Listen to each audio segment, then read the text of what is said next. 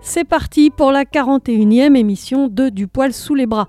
On entend parfois dire il n'y a plus de saison, ma bonne dame, mais si, regardez, écoutez plutôt, c'est la cinquième saison de Du poil sous les bras. Rien n'arrête un poil qui pousse, épilation et autres injonctions n'y feront rien, le poil reprend du poil de la bête, nos corps sont plus touffus que jamais, le mien en tout cas, et nos poils à gratter chatouillent la normativité has de notre société. Et désormais, je commencerai par demander à mon invité qui sont les gens comme toi?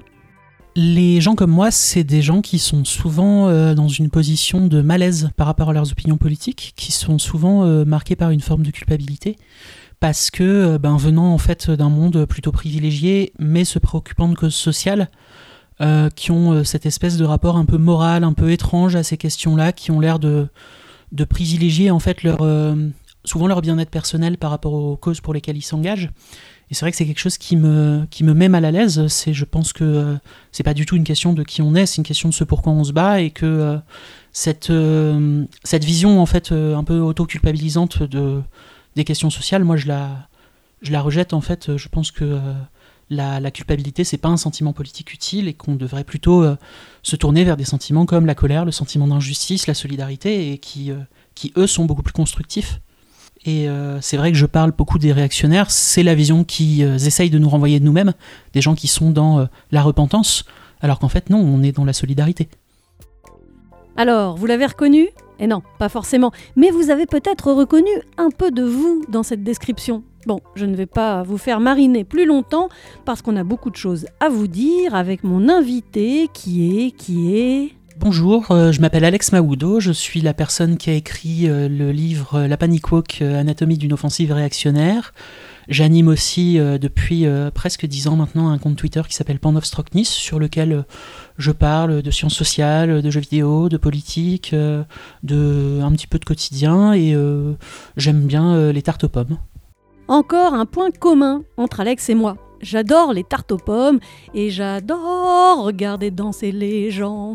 J'adore aussi apporter des précisions, par exemple vous redonner en articulant bien le nom du conte Pandov Strocknis. Voilà, j'espère que vous avez bien retenu. Et j'adore aussi tout faire pour éviter de devenir réactionnaire. Et oui, les réacs ne sont pas woke du tout, et être woke, c'est plutôt une bonne chose, moi j'ai l'impression. Non pas être une fausse woke à la Jean-Michel Apathy, non, woke de corps et d'esprit, woke en conscience. Mais qu'est-ce donc que le woke? Si je n'ai pas encore euh, tout compris à ce que c'est qu'être woke, je sais par contre que tout ce que redoutent les anti-woke, eh bien moi, ça m'enchanterait. Quand Pascal Bruckner cauchemarde par exemple, il a peur qu'advienne une société avec, je le cite, tout en bas les parias, la de la terre, le mâle blanc hétérosexuel occidental, au sommet la femme noire ou arabe ou indienne, lesbienne ou queer, nouvelle reine de l'univers. Les cauchemars des anti-woke sont parmi mes plus belles utopies. Cette phrase de Bruckner, je l'ai trouvée dans l'ouvrage d'Alex Maoudo. Ah oui, je ne vais pas acheter un bouquin de Bruckner quand même. Alex Maoudo est sociologue et a écrit La Panic Walk, Anatomie d'une offensive réactionnaire aux éditions textuelles. Un livre qui aide à y voir plus clair dans le flou sciemment entretenu par les réactionnaires à propos d'un concept qu'ils n'arrivent pas à saisir, du coup ils en ont peur et du coup c'est la panic walk chez les réacs. Dans du poil sous les bras, par contre, pas de panique, on est relax, décontracté du slip, le monde s'effondre, mais nous, on bâtit, on trace doucement mais sûrement un petit chemin vers plus de justice sociale. La petite blanc dans du poil sous les bras. Bon, alors, parlons beaucoup. Et parlons bien, c'est quoi le wokisme? Bonne question. J'ai pas de réponse à vrai dire. Moi, je je sais pas euh, ce que c'est que le wokisme. Euh, je pense que moi je sais pas ce que c'est que le wokisme, mais je pense que les gens qui parlent de wokisme euh, savent pas non plus ce que c'est que le wokisme, parce que ben c'est une catégorie un peu fourre-tout, c'est un, un, espèce de gros sac dans lequel on met plein de trucs qu'on n'aime pas. Euh, alors, des trucs qu'on n'aime pas quand on est une certaine catégorie de personnes, plutôt des gens de droite, plutôt des gens conservateurs, euh, plutôt des gens qui sont pas fans de féminisme, ou en tout cas pas fans de féminisme revendicatif, qui sont pas fans d'antiracisme, ou en tout cas pas fans d'un antiracisme qui euh, bah, reviendrait à faire plus que de dire, en gros, que les personnes noires et arabes existent, et encore. qui sont pas fans de toutes ces choses-là, qui sont pas non plus fans de lutte sociale en général. Hein. Et il y a eu une mode, en fait, ça a été une mode de parler de ce truc-là, comme il y a eu d'autres modes avant.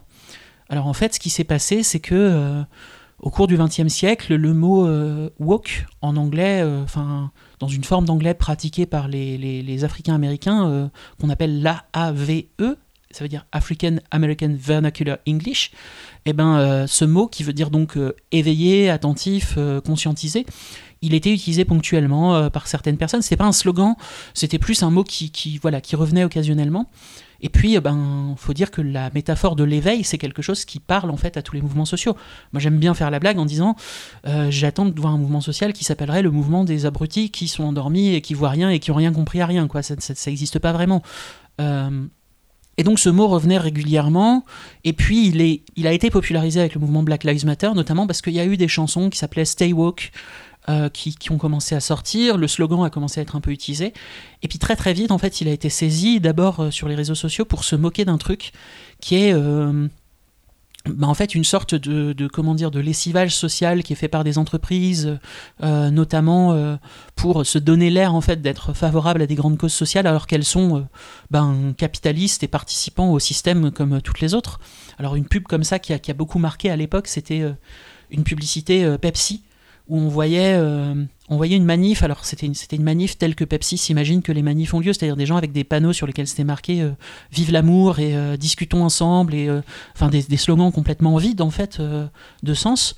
Et puis venait ben euh, les policiers s'opposaient à ça et donc une célébrité euh, qui était dans cette manif, elle euh, offrait un Pepsi à tout le monde et donc tout le monde devenait ami et partageait un Pepsi et, tout le monde faisait la paix autour de ce truc-là. La seule différence entre ces, valeurs-là et ce qu'on a appelé le wokisme, c'est que le wokisme a été utilisé par les gens qui le dénoncent, non pas pour dénoncer la publicité en elle-même et l'hypocrisie en fait de ces entreprises, parce que je pense que on peut être complètement d'accord hein, sur le fait de dire ben Pepsi, en fait, elle en a strictement rien à foutre du racisme et, euh, ou, des, ou des manifestations en général. Euh, et euh, tout ça est très, très, très, très hypocrite et très, très néfaste, mais pour dénoncer les valeurs en tant que telles. C'est-à-dire de dire, ben, Pepsi vous dit que le racisme c'est mal, donc les gens qui disent que le racisme c'est mal sont, sont, sont, des hypocrites. Or, c'est complètement n'importe quoi comme raisonnement. Et puis après avoir eu cette dénonciation sur les réseaux sociaux pour se moquer comme ça de ces grandes entreprises, ça a commencé à être vraiment théorisé par des gens, cette fois-ci qui étaient des gens vraiment de droite, pour dire plusieurs choses. Alors très rapidement, en fait, ces choses, moi j'en identifie dans le bouquin trois, qui sont ben, d'abord le fait de dire qu'il y aurait un complot des universités, en fait, que les universités seraient des espaces où euh, se produirait comme ça une espèce de contre-culture qui viserait à provoquer une révolution, euh, notamment aux États-Unis, mais en gros en Occident en général, dans ce qu'on appelle l'Occident, dans les sociétés libérales, et que ben euh, ça serait en fait le travail à long terme d'intellectuels marxistes qui auraient vu que le communisme marche pas et qui essayeraient en fait de rediriger les gens vers des identités éclatées pour les mobiliser, pour les radicaliser. Alors ça, c'est quelque chose que les, conservateurs et les réactionnaires disent depuis très très très longtemps. J'en parle dans le livre. On trouve en fait des gens qui disaient déjà ça, euh, déjà dans les années 60 et avant. La deuxième chose qui a été dite euh, sur le wokisme, qui est la deuxième grande théorie hein, des gens qui parlent de wokisme, c'est que le wokisme, c'est en fait euh, une forme de religion quelque chose qui remplacerait en fait le christianisme, notamment dans des sociétés sécularisées. Alors, ben, des gens comme par exemple Mathieu Boccoté adorent, adorent dire ça, mais d'un autre côté, ils adorent dire ça de tout. Euh, tout ce qu'ils aiment pas, en fait, est une religion. La seule chose, apparemment, dans leur discours qui n'est pas une religion, c'est la religion, qui est, euh, au contraire, euh, une structure sociale importante pour construire la civilisation, etc. Et puis la troisième chose qui a été dite, et qui vient aussi des États-Unis, parce qu'il faut dire que ces trois façons de voir les choses ont été importées en France depuis les États-Unis, c'est que le wokisme serait l'effet, en fait, d'une génération de malades mentaux qui sont euh, en gros une jeunesse à laquelle on n'a jamais dit non, des enfants pourri gâtés, qui ensuite se sont retrouvés à la fac où on leur a appris à toujours avoir tout ce qu'ils veulent, et qui du coup euh, maintenant se retrouvent dans le, dans le monde réel, entre guillemets, où ils sont trop sensibles et où ils exigent qu'on cède à leur moindre caprice. Alors, c'est très compliqué de dire ça parce que cette génération, quand on regarde ben, aux États-Unis, euh, c'est la première génération en fait qui euh, s'attend généralement à être moins riche que, que leurs parents. C'est la première génération qui a connu son entrée dans l'emploi dans le contexte de la grande crise euh, financière de 2008, donc qui a été une crise en fait qui a impacté durablement les, les, travailleurs. Hein. on sait que par exemple vos perspectives de carrière à long terme, selon que vous êtes entré juste avant ou juste après cette crise, elles sont largement différentes. c'est les gens qui ont connu la guerre en Irak, c'est les gens qui ont connu qui ont grandi dans l'ombre du 11 septembre, c'est des gens qui ont connu maintenant la pandémie euh, de Covid, etc.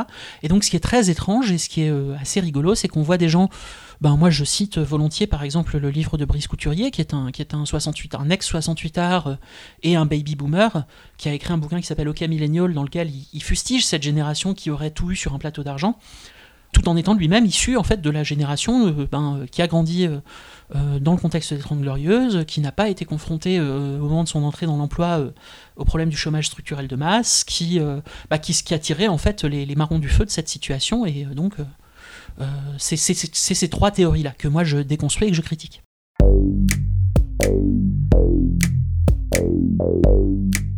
À retenir donc pour comprendre le wokisme, le rôle des US, tout est parti des campus nord-américains, et puis des gens dépassés intellectuellement comme Brice Couturier importent ces concepts pour créer des polémiques absurdes qui les font exister médiatiquement. Ils diffusent les théories, les bras bien en éventail pour faire peur. Nos malheurs seraient causés par une jeunesse déprimée et des idéologies sectaires autres que le catholicisme. C'est bancal comme raisonnement, certes, mais c'est à ça qu'on reconnaît les pourfendeurs du wokisme. C'est leur côté punk. Ils contestent l'ordre social, mais pas n'importe lequel. L'ordre social fantasmé dans leur pire cauchemar. La différence entre Brice Couturier et moi, si vous voulez, c'est que moi, mes cauchemars, j'en parle à ma psy et pas sur France Culture. Et je ne les laisse pas gouverner ma vie, je me soigne.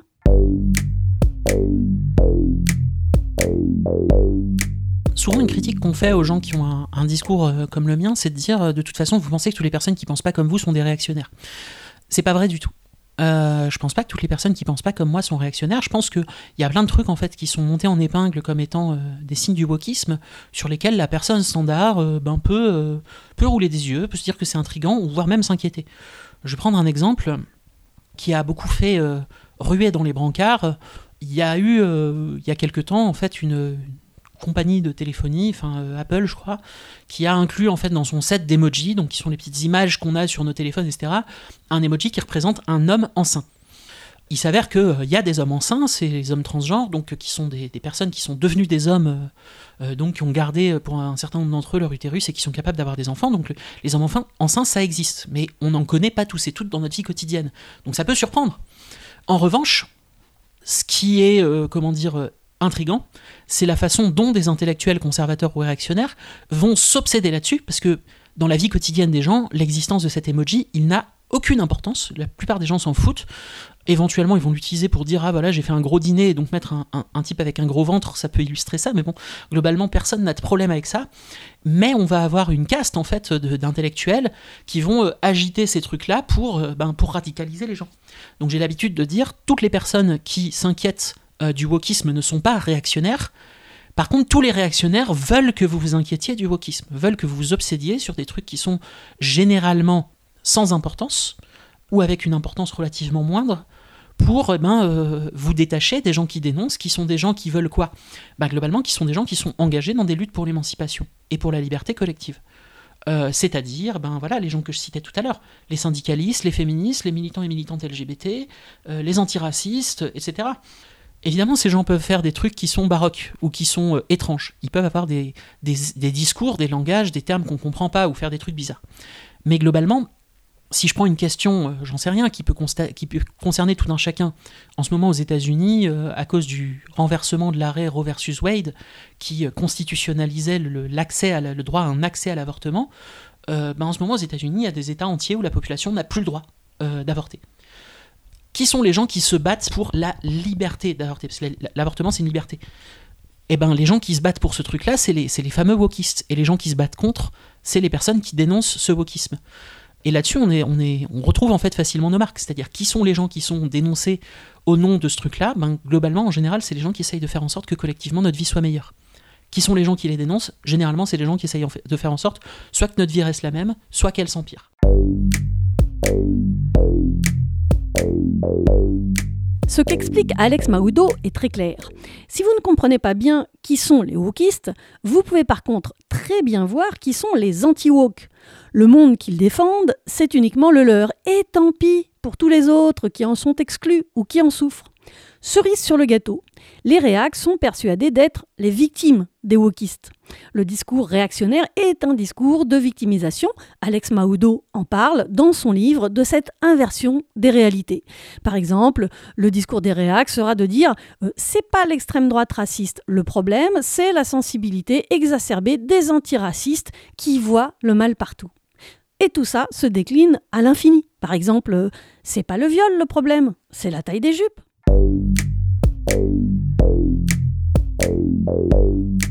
Les réactionnaires adorent se victimiser. Ça, ça date pas d'hier, hein, c'est un élément central de leur, de leur idéologie qu'on a tendance à pas nommer en fait mais euh, moi, je cite un gars qui s'appelle Corey Robin, qui a écrit un bouquin sur, l'histoire de la pensée réactionnaire, et dans lequel il dit, en fait, euh, la raison pour laquelle on voit pas que les réactionnaires se victimisent, c'est qu'ils se victimisent pas au nom de quelque chose qu'ils ont pas et qu'ils voudraient. Ils se victimisent au nom de quelque chose qu'ils auraient perdu. En gros, euh, ils font tout le temps référence à un âge d'or dans lequel les choses étaient justes, et maintenant on vivrait dans une sorte de décadence petit à petit. Pascal Bruckner, grosso modo, un bouquin sur deux qu'il écrit quand il fait des essais, c'est pour dire telle catégorie de personnes se victimisent. Ils sont, euh, bah, par exemple, le sanglot de l'homme blanc, c'est euh, voilà euh, le tiers-mondisme, l'antiracisme, tout ça, c'est du ressentiment contre l'Europe et contre l'homme blanc et contre la civilisation occidentale, etc. Et puis ensuite, un autre bouquin sur deux, par exemple, Un coupable presque parfait, c'est pour dire ben moi je suis une victime euh, les euh, comment dire euh, les, les, hommes blancs de plus de 50 ans hétérosexuels cisgenres bourgeois ben c'est eux qui sont maintenant en bas de la hiérarchie sociale en bas de la pyramide sociale.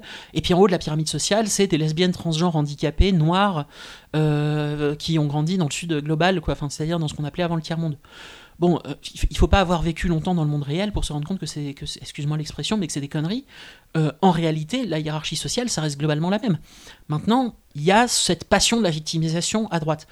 Il suffit de voir ce qui se passe autour des personnes qui sont un peu les héros de la cause, de la cause du, du, du, wokisme, euh, enfin de l'anti-wokisme, pour voir, bah, par exemple, il y a un gars qui, qui, maintenant fait un peu son, son, grand comeback, qui est un psychologue canadien qui s'appelle Jordan Peterson, euh, lui, c'est un anti-féministe, un anti-personne trans, un anti tout ce que tu veux. Ce gars-là, il s'est mis en scène au début en 2016-2017 comme étant victime de la pensée unique et du politiquement correct, qu'il était sur le point d'être censuré, qu'il était sur le point d'aller en prison, etc. Donc tout ça, c'était faux. Mais par contre, maintenant, il fait quoi?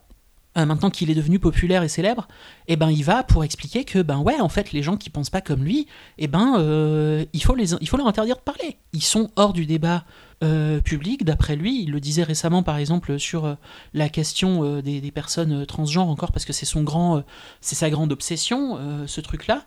Et il disait, ben voilà, les gens qui pensent qu'il faut laisser les gens transitionner, ben il faut, ben tout simplement, il, faut faire en sorte qu'ils soient expurgés du débat public pour qu'il reste plus que des gens comme, comme moi, quoi. Donc il y a cette hypocrisie en fait énorme qui est, ces gens vont beaucoup parler de liberté d'expression, mais quand ils parlent de liberté d'expression, c'est toujours la leur. C'est toujours eux. C'est eux, ils ont le droit de dire ce qu'ils veulent toi, t'as pas le droit de les critiquer, et si tu les critiques, c'est une atteinte à la liberté d'expression. Ils sont en fait pour leur liberté à eux de dire ce qu'ils veulent, et contre ta liberté à toi de les remettre en cause.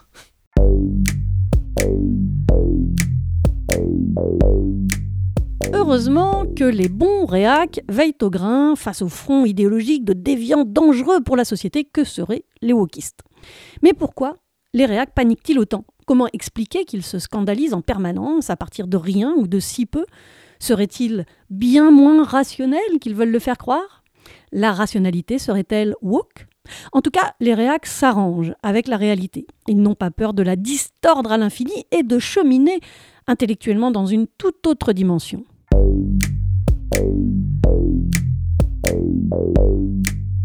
En fait, il y, a une, euh, analyse que je trouve assez intéressante, euh, là encore qui vient des États-Unis. Hein, je suis désolé, c'est le pays dans lequel ce truc-là s'est développé, donc c'est là que les gens ont le plus pensé en fait ce phénomène, même si on a des intellectuels tout à fait euh, fascinants et fascinantes en France, mais qui est la notion de conservatisme postmoderne. Alors dit comme ça, ça fait un peu peur. En réalité, l'idée est assez simple. Conservatisme, c'est une position politique, c'est grosso modo ce qu'on appellerait la droite. Postmoderne, En quoi est-ce qu'il est postmoderne? Le, postmodernisme, ça veut dire plein de trucs, mais globalement, ça désigne dans ce contexte-là bien précis un rapport très relativiste à la vérité. C'est-à-dire la vérité, c'est ce qui m'arrange à un moment donné, dans leur vision à eux. Et là, il y a vraiment cette idée, c'est-à-dire ça n'a pas d'importance qu'on dise A ou B, l'important c'est qu'on gagne contre les gens qu'on n'aime pas. Je vais prendre un exemple. euh, on va avoir beaucoup de discussions sur la langue, sur le fait de dire, euh, voilà, par exemple, euh, l'écriture inclusive, c'est un danger parce que ça consiste à faire des néologismes, à créer une nouvelle langue qui serait marquée idéologiquement et qui serait euh, du coup très dangereuse. Ce serait comme dans George Orwell, 1984. Ok. Euh, et du coup, il y a plein de mots comme ça qui sont dénoncés. On a des, glossaires qui ont été faits occasionnellement pour dire ah là là, regardez, ils utilisent des mots bizarres, euh, c'est pas compréhensible. Et puis, euh, par contre, le fait d'inventer des mots comme par exemple, ben, typiquement wokiste, là par contre, ça pose pas de problème. On a le droit de créer des mots dans ce contexte-là. On a le droit de décider que ce terme qui veut rien dire pour personne, en fait, tout le monde doit l'utiliser et surtout pas se poser de questions parce que ben sinon c'est de la censure. Alors maintenant, par rapport à la science, il y a ce même rapport en réalité. hein. Euh, aux États-Unis, il y a eu plusieurs stratégies là-dessus. La première, c'est un rejet pur et dur de la science. Ça commence par les sciences sociales. Euh, les sciences sociales sont fausses, tout ça c'est qu'une question de point de vue, on doit euh, relativiser tout ça. Alors il faut voir que ce discours-là, il, date encore de très longtemps. Je cite un truc qui s'appelle l'Academic Bill of Rights, l'ABOR, qui est un- un- une proposition de loi en fait qui a été produite par un think tank aux États-Unis, euh, dans lequel c'est marqué, bah, en fait les sciences sociales, c'est juste des questions de point de vue, donc il faut, enseigner tout et son contraire. Si vous enseignez un truc en classe, par exemple, mettons que vous enseignez que euh, les personnes riches ont une espérance de vie plus longue que les personnes pauvres, ce qui est quelque chose qu'on sait en fait, qui est quelque chose qu'on peut documenter, on peut bah, mener des enquêtes, regarder le monde réel, faire des statistiques et se rendre compte que ben effectivement c'est vrai. Et ben en fait, euh, selon cette loi, on aurait dû enseigner aussi l'inverse parce que sinon ça permet pas une discussion. Il y a cette idée que l'université ça sert pas à apprendre des trucs, ça sert pas à apprendre de la méthode scientifique ou ça sert pas à apprendre des connaissances, ça sert à discuter de ces idées. Ils aiment bien mettre en avant le fait que on débat, on débat de tout et de n'importe quoi et surtout on débat euh, sans aller se baser sur des choses qui soient euh, vérifiables. Il n'y a pas d'idée qui soit plus vraie qu'une autre. Alors que pourtant ils accusent la gauche de relativisme souvent. Mais ce truc-là, il est étendu aux États-Unis et aux autres formes de sciences. Longtemps, euh, la droite aux États-Unis a poussé pour que, ben, si on enseigne la théorie de l'évolution, c'est-à-dire euh, ben, la, science darwinienne, on doit aussi enseigner le créationnisme. Comme ça, chacun peut se faire ensuite son idée. Alors ce truc-là, il n'a pas été importé en France sur le coup de la théorie de l'évolution, parce que ça passerait pas. On n'est pas une société qui est aussi violemment rechristianisée que les États-Unis ont pu l'être. Après, tout est possible, hein, il ne faut pas non plus euh, se, leurrer, tout, peut être importé euh, si on le veut. Ça l'a un peu été sur la question du climat, avec le fait de dire, bah au fond, euh, est-ce qu'on sait vraiment Est-ce qu'il y a vraiment raison de s'inquiéter Etc. Mais ça l'a beaucoup été sur la question des sciences sociales, sur le fait de dire, au fond, ben, est-ce que le racisme, ça existe vraiment Est-ce qu'on sait si une personne est victime de discrimination ou pas On peut pas vraiment le savoir. Alors qu'en fait, ben si, en fait, c'est pas juste euh, les sciences sociales, c'est pas juste des gens dans leur bureau qui se grattent la tête en se disant tiens, j'imagine que les gens sont victimes de discrimination. On va voir le monde réel et on fait des enquêtes. Par ailleurs, cet anti-intellectualisme, en fait, parce que c'est réellement ça, on n'aime pas les mots compliqués. hein, on va euh, critiquer les universitaires parce qu'ils utilisent des mots qui sont pas faciles à comprendre. On va critiquer les universités en tant que telles parce que c'est des lieux de savoir, mais euh, qui sont soi-disant biaisés. Alors jamais les, les, univers- enfin, les, les- intellectuels en question ne vont prouver ces biais, ils vont juste les supposer, dire ah de toute façon c'est probablement biaisé donc ça doit être faux. Euh, et puis on va critiquer ben, euh, des connaissances qui sont fondées sur la base du fait qu'on peut imaginer que ce soit faux, ou du fait que euh, on sait pas, ou du fait que machin. Alors que non, en réalité, ce qui se passe, c'est qu'il y a une communauté scientifique ben, qui regarde un petit peu ce qui se dit et qui sait séparer le bon grain de l'ivraie. Euh, c'est une stratégie euh, assez ancienne. hein. Je dis n'importe quoi, on me dit que je, dis n'importe quoi, comme ça je peux aller à la télé ou à la radio dire Oh mon dieu, regardez, j'ai été censuré par les bien-pensants. Comme on donne pas la parole aux bien-pensants en question, qu'on les écoute pas, et qu'il faut dire ce qui est, parler de méthodologie scientifique, c'est quand même aride euh, à la radio ou à la téloche, enfin on se fait vite quand même, on se casse un petit peu les pieds, et ben euh, du coup le message passe. Et cette victimisation-là, elle marche très bien sur cette espèce de fond d'anti-intellectualisme, parce qu'il faut dire ce qui est, en réalité on a affaire à des gens qui n'aiment pas avoir un rapport scientifique ou rationnel au monde, même s'ils aiment bien dire le contraire en revanche.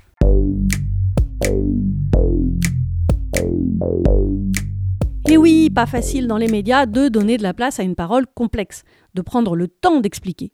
La panique, c'est toujours plus vendeur que la tranquillité. En fait, il y a un peu deux, euh, deux erreurs qu'on a tendance à faire quand on pense aux médias.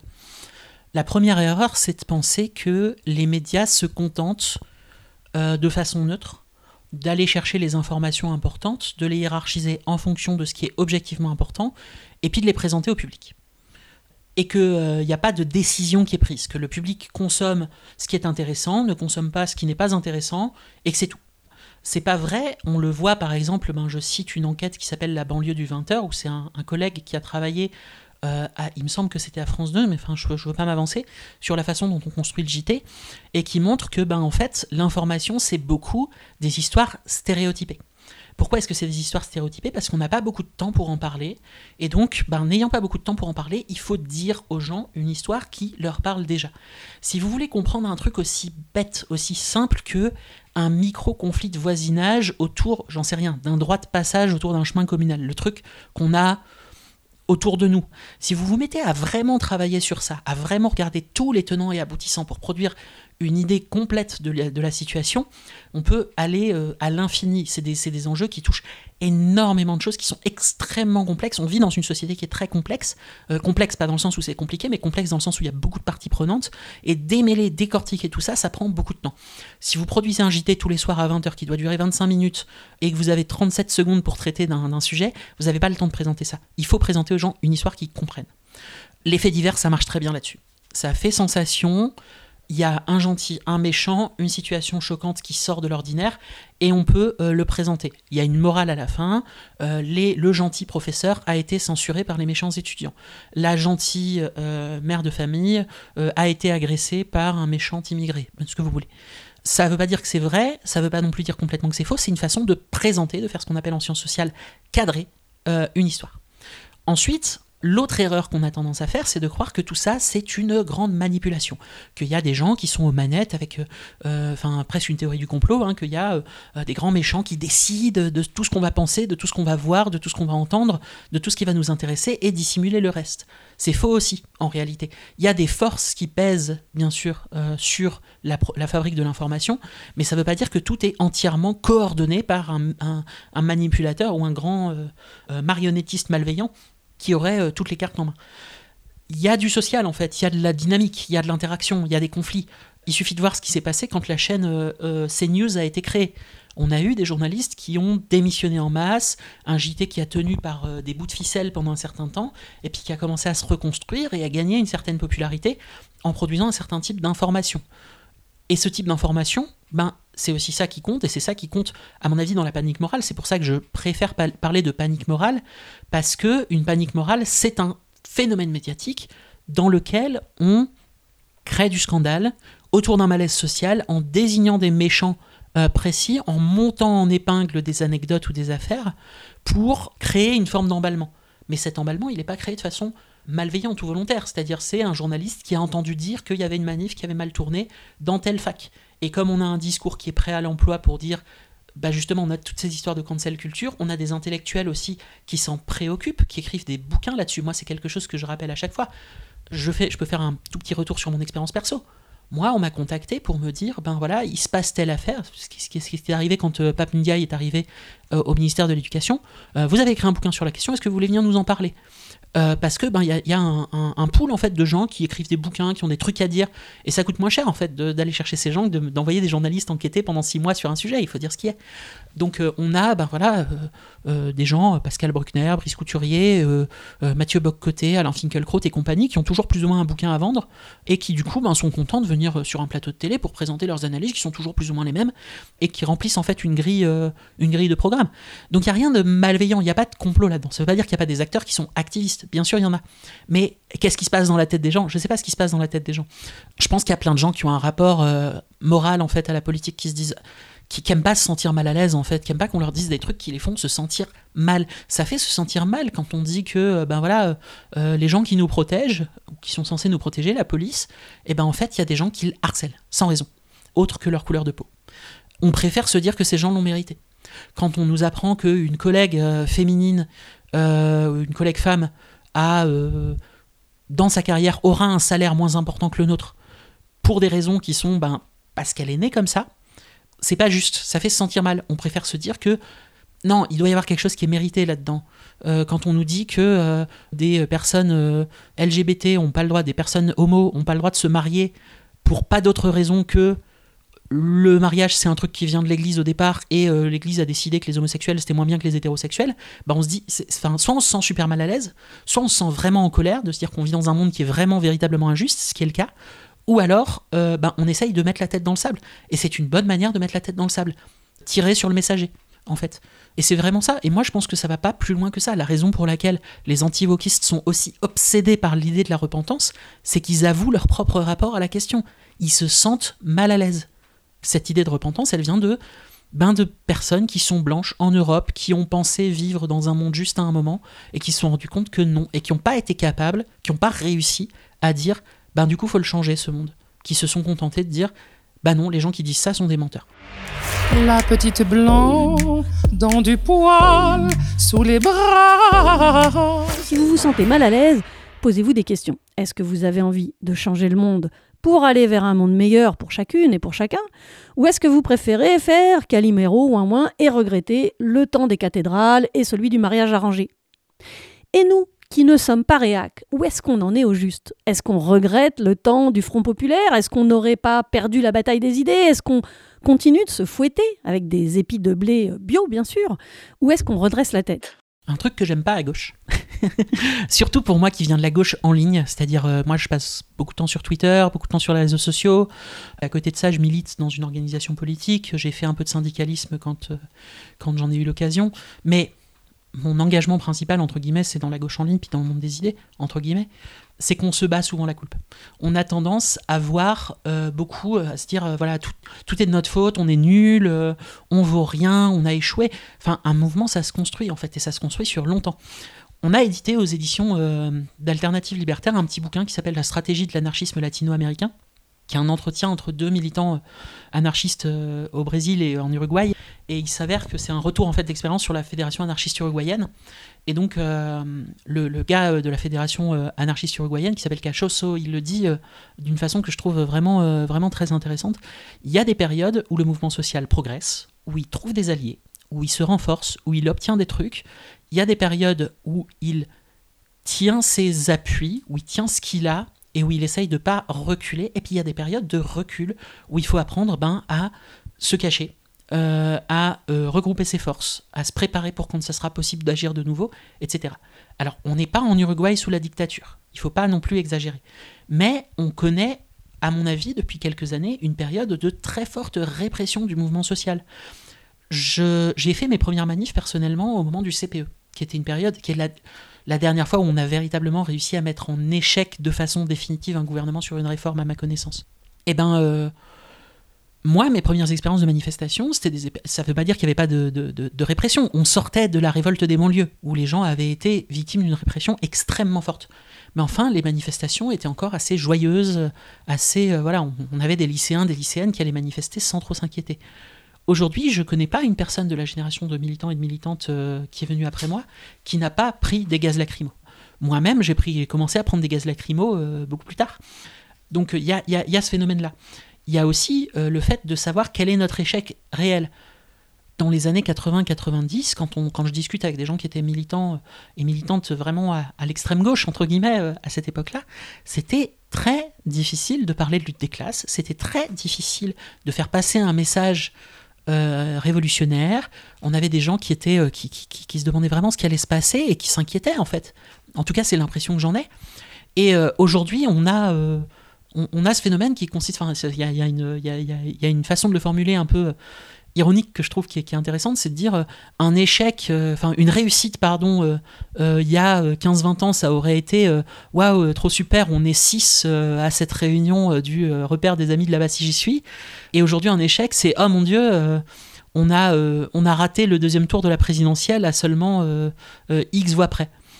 En fait, la gauche a beaucoup plus réussi que ce qu'on croit il y, a, quelques années, les réflexions qui se faisaient au sein de la gauche euh, sur euh, est-ce qu'on doit dire racisé ou pas ou machin, c'était des trucs qui réunissaient des, toutes petites conférences avec très peu de gens. La personne qui a forgé euh, ou généralisé le mot de racisé en France, Colette Guillaumin, c'est une sociologue qui a été très peu connue de son vivant. Aujourd'hui, on parle de ces concepts dans les grands médias. Donc ça, c'est quelque chose, moi, que je regarde avec optimisme.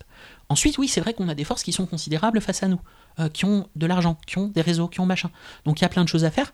Et c'est là, malheureusement, que moi, je, le dis à chaque fois, si je savais exactement la stratégie à suivre, bah, je serais déjà euh, millionnaire parce que, parce que je l'aurais déjà donné. Euh, je ne sais pas. Donc il faut faire feu de tout bois, à mon avis. On voit plein d'initiatives qui se développent, aussi bien des mouvements de rue que des mouvements associatifs, des réseaux, des espaces de discussion, des contre-médias ou des interventions dans les médias mainstream, etc. Et moi, je, je, regarde ça d'un œil qui est toujours, euh, toujours euh, euh, très positif et admiratif parce que je me dis, ben, on verra bien, il y a un truc qui va finir par prendre en fait.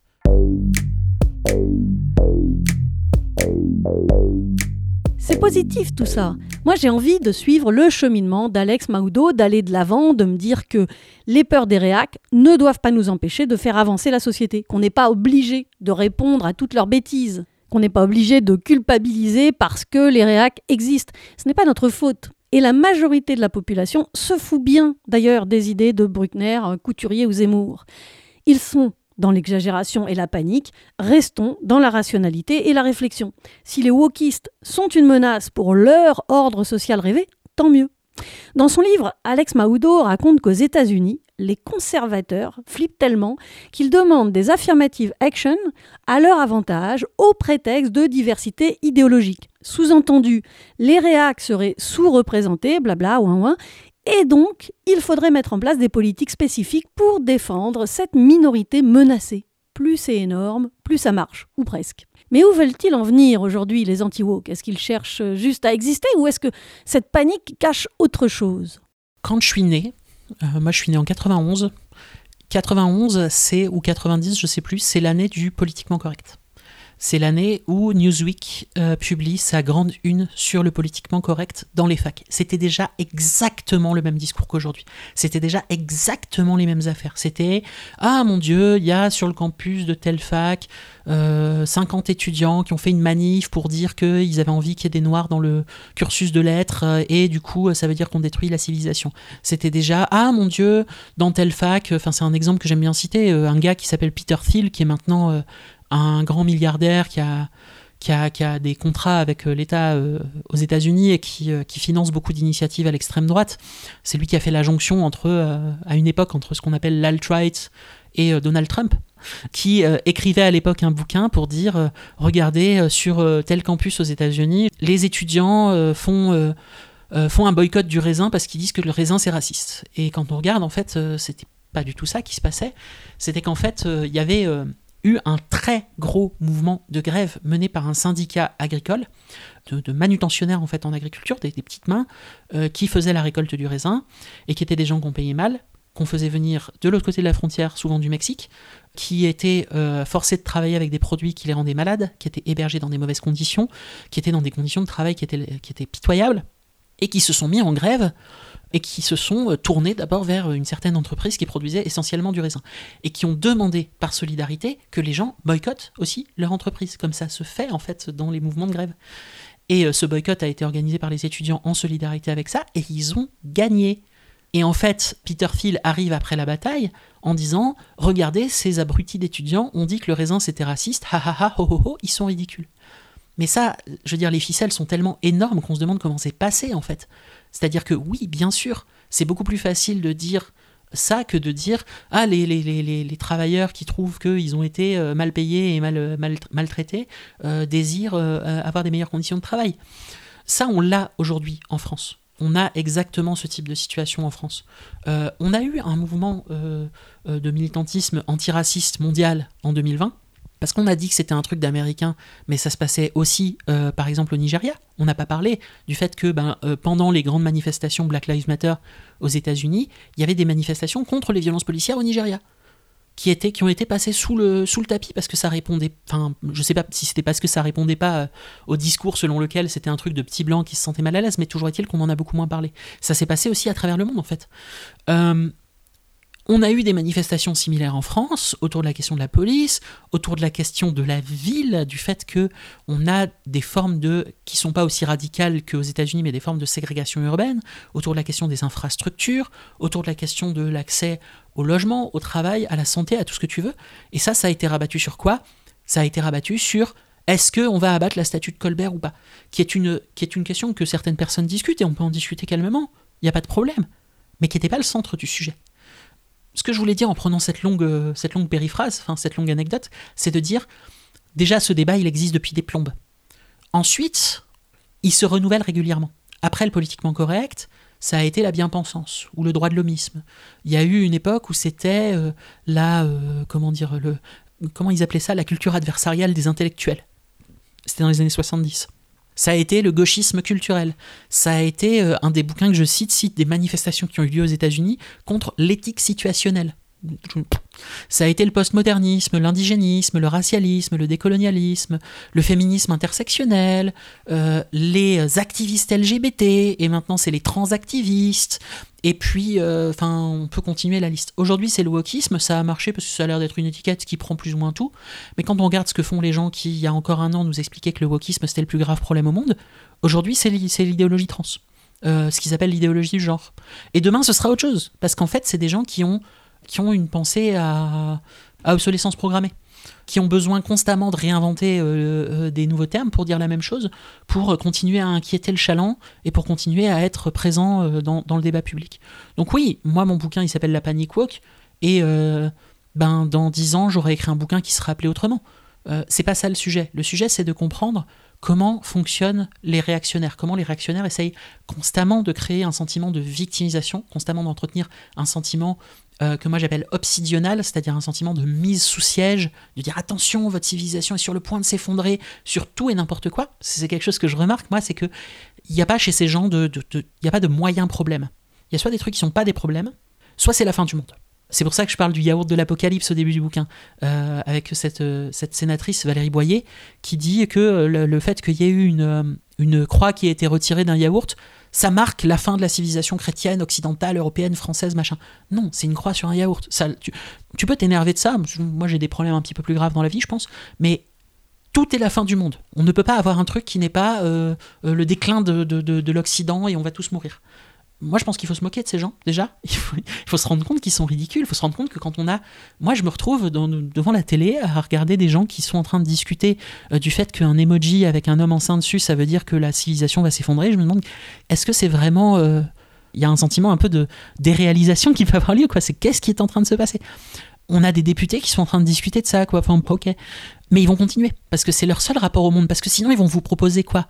Ils vont vous dire bah, nous, on pense que vous devez avoir des salaires plus bas, moins de ressources, que nous, on aille mieux, que vous alliez moins bien, que votre bouffe soit polluée, que l'air que vous respiriez soit, soit blindé de, particules toxiques et que vos enfants euh, meurent plus jeunes que vous parce qu'ils parce qu'ils auront vécu dans un monde de merde.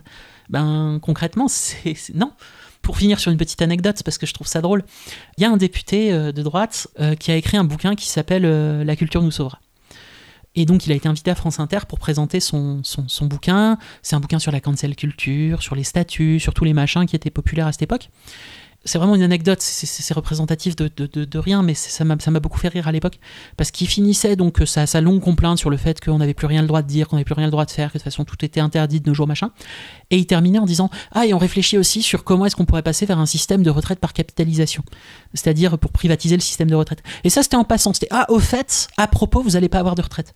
Euh, et je trouve ça vraiment, euh, enfin, c'est presque le subconscient qui remonte à la surface là.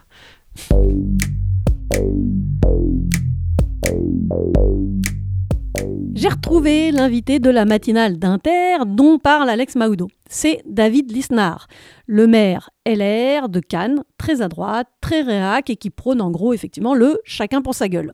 Et son interview est très symptomatique des anti-wokistes. Il est invité mais se plaint qu'on ne lui donne pas la parole. Tout comme ses copains réac, il se noie dans son nombrilisme.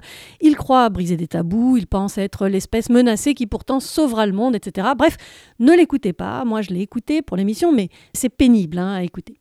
Alors attention, maintenant, trigger warning, comme on dit, c'est une expression pour prévenir qu'un sujet sensible va être abordé et que ça peut faire ressurgir des traumas chez certaines personnes. Warning, donc, je préfère vous le dire, on va parler de Manuel Valls. Ça peut être très violent pour des personnes de gauche.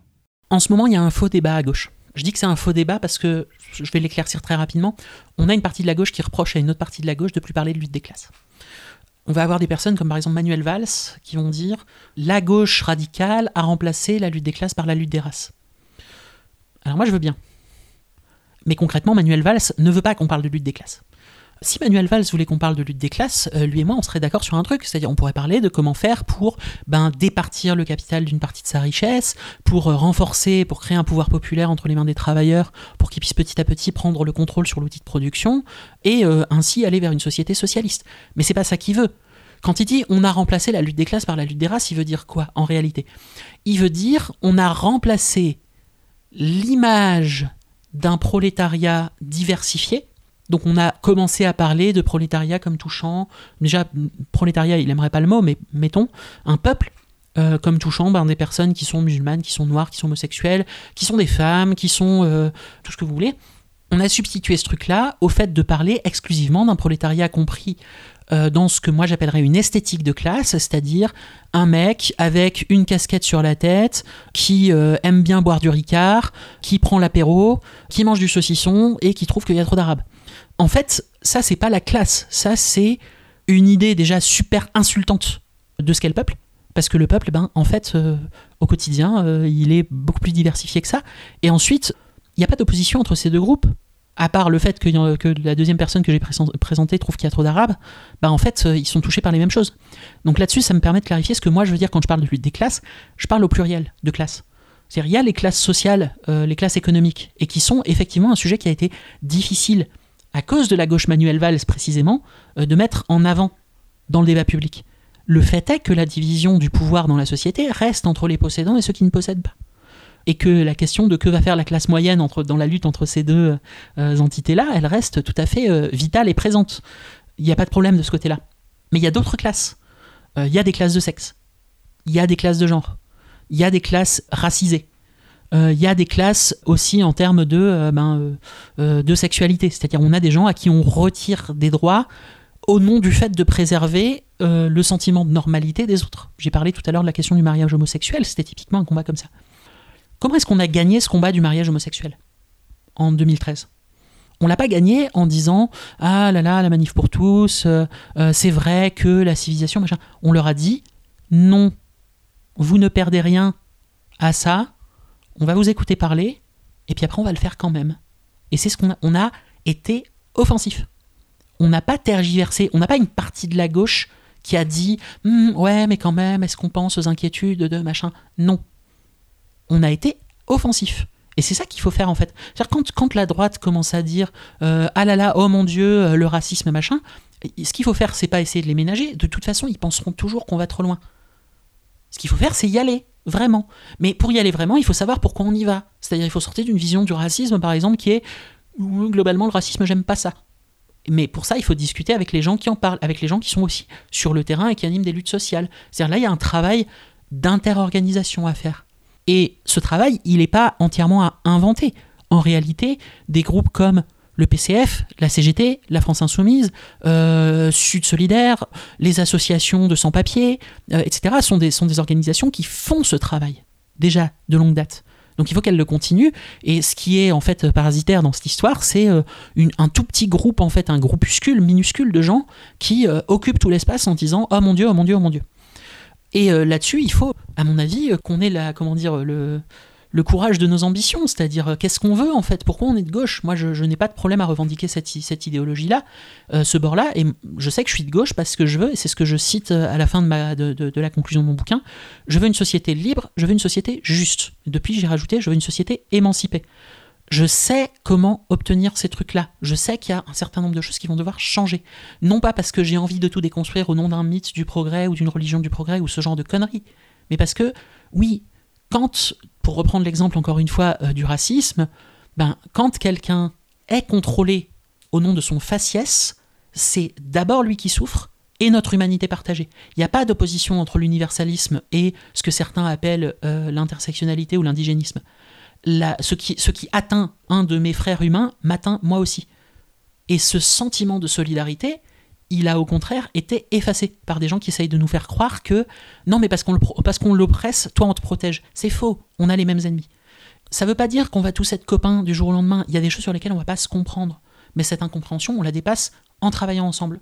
Donc moi je pense qu'on peut, on a le droit d'être optimiste, on a le droit d'être combatif, on a le droit d'arrêter de se euh, complaire dans cette espèce de sentiment d'échec. Il y a une gauche qui aime perdre, il y a une gauche qui pense qu'il vaut mieux diriger un parti socialiste moribond qui ne réussit pas à faire passer ses réformes, ou quand il en fait passer sont des réformes de droite, et qui euh, envoie les flics taper sur des manifestants en, se, euh, s'excusant presque d'avoir osé s'appeler gauche un jour, et cette gauche qui aime perdre, eh ben, elle aime pas qu'on a. C'est elle effectivement qui est allée flatter euh, les euh, soi-disant anti-wokistes.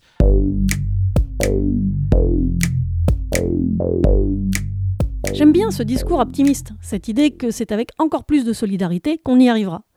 J'aurais pu l'arrêter là, mais Alex Maudo avait envie d'insister encore un peu, de nous aider à sentir l'espoir face au désespoir des anti-wokistes.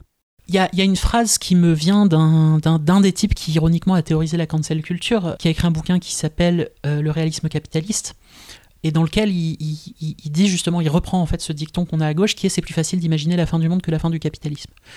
Eh ben on a un, droit d'imagination en fait. On a le droit d'imaginer ce, monde, euh, ce monde juste, ce monde meilleur. On a le droit de penser, parce que c'est le cas en fait, que euh, l'existant n'est pas la seule chose qui pourra être réelle, et c'est ça, au fond, que les anti-wokistes veulent pas qu'on fasse. Ils veulent pas qu'on innove dans nos façons de réfléchir. Ils veulent pas qu'on crée des mouvements qui créent des alternatives ou des ouvroirs politiques. Pourquoi? Mais parce que ils veulent qu'on pense que l'existant, c'est le summum de ce qu'on peut espérer. Et toute l'histoire du mouvement social, c'est des gens qui ont dit que ça, c'était faux.